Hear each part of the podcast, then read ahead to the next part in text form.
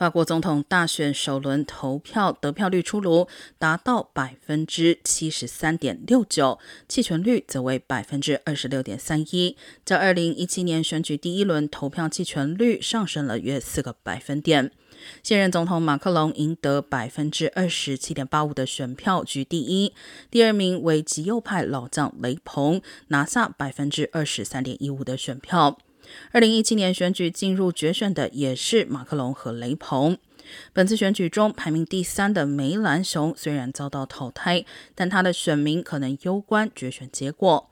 其他九位候选人只有极右派媒体名嘴泽莫尔得票超过百分之五，获得百分之七点七零选票。